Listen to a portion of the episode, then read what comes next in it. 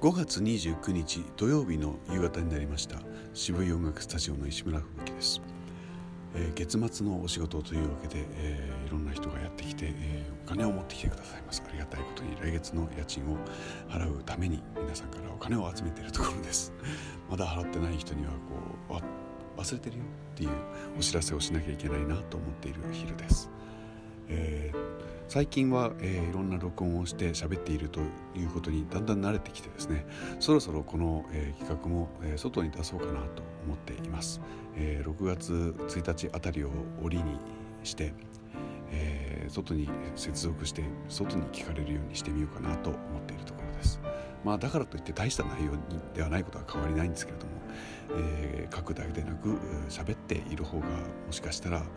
えー、面白い時もありましょう。そんな風に考え始めたこの頃です。